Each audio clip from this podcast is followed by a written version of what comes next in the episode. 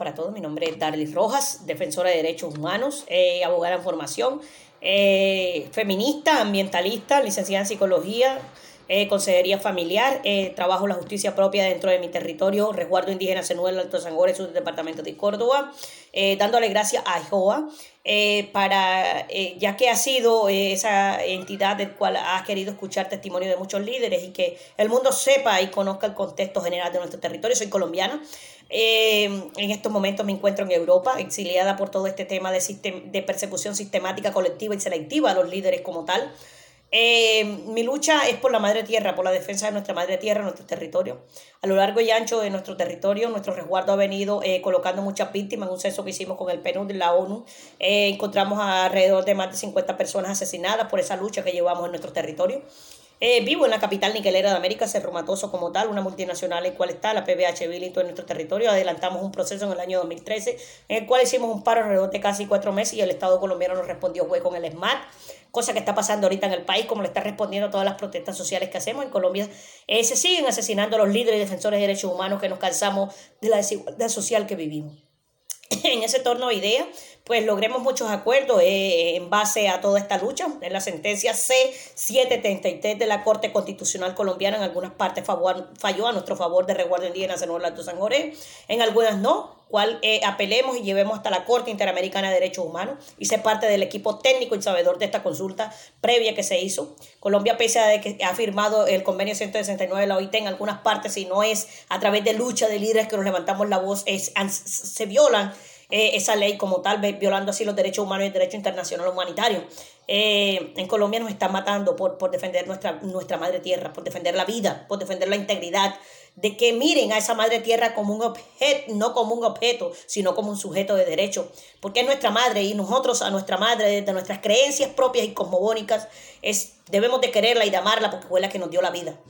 Es no- lo, que, lo que por años y por décadas y por siglos les estamos diciendo a los pueblos indígenas, que miremos hacia la madre tierra. La pandemia del COVID-19 y muchas pandemias que han visto a nivel global en el mundo nos han enseñado que sin ningún recurso natural el hombre puede vivir, el ser humano puede vivir, eh, la población humana puede vivir, pero sin oxígeno, sin agua, sin tierra no puede vivir nadie, porque tierra solo hay uno. Aunque hayan tecnologías a la, a la vanguardia de los siglos eh, que puedan decir que pueden ir al planeta Marte, Luna, donde quiera, como la Tierra no hay nadie, es el único planeta el cual nuestros dioses han fundado para que el ser humano viva, pero los están destruyendo, sustrayendo todos eh, esos recursos que hay en ella, sustrayéndole la sangre a nuestra madre tierra, haciendo pit de explotación sin importar más allá de las repercusiones que luego la naturaleza viene. Entonces, esa ha sido nuestra lucha, por eso nos están matando, por eso nos están asesinando, por defender la vida no solamente de nosotros como pueblos indígenas, sino también del mundo y de nuestras generaciones venideras, porque no han pensado en la cosmovisión de los pueblos, no han mirado que los derechos humanos llegan hasta donde empiezan los derechos del otro ser humano, sino que han estigmatizado esa labor y que han visto al indio como esa persona marginal y que no conoce, pero que nosotros tenemos una sapiencia y un conocimiento ancestral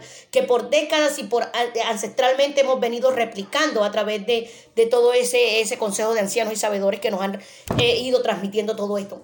Entonces hemos sido sistemática, colectiva y selectivamente eh, perseguidos a nivel general. En el año 2019 tuve la oportunidad de estar aquí en un proyecto de investigación con el Centro de Investigación CINET, eh, la ONG Alboa Jesuita aquí y eh, la Universidad de Deusto, donde hablábamos todo el tema de minerales en conflicto, eh, de lo que esconde el oro, que detrás de cada móvil, de cada eh, equipo tecnológico, de cada auto nuevo, de cada avión, todo el tema de recursos y extracción minera que viene, sin saber las personas de pronto que incitan al consumo como tal, porque eso es lo que nos están incitando a cada momento la élite mundial del consumismo. Pero más allá de eso, matan, asesinan líderes y defensores de derechos humanos por sustraer lo que hay en el subsuelo. Porque los estados de diferentes, en este caso el estado colombiano dice que el subsuelo es de, es de ellos, sin, violando así todo el derecho general y, de- y el derecho constitucional, tanto nacional e internacional de los pueblos étnicos. Pese que Colombia firmó el convenio 169 de la IT, donde protege a estos pueblos indígenas como tal, pues se siguen violando todos estos derechos y que tenemos derecho a la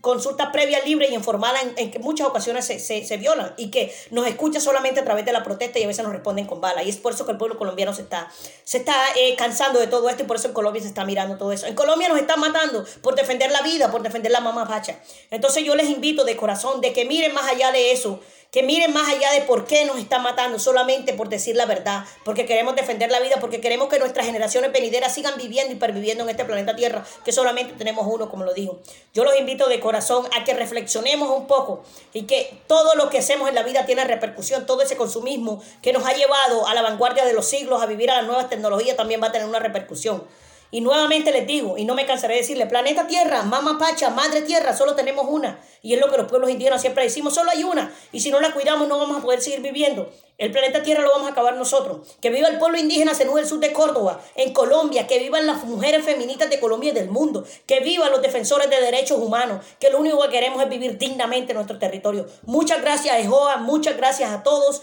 y muchas gracias, Madre Tierra, por darnos la vida y te seguiremos protegiendo. Así nos toque dejar nuestra vida para que nuestras generaciones venideras vivan dignamente, conforme tú siempre has querido y nos has traído como esencia de indígena, cenú y de comunidades étnicas en este territorio. Muchas gracias.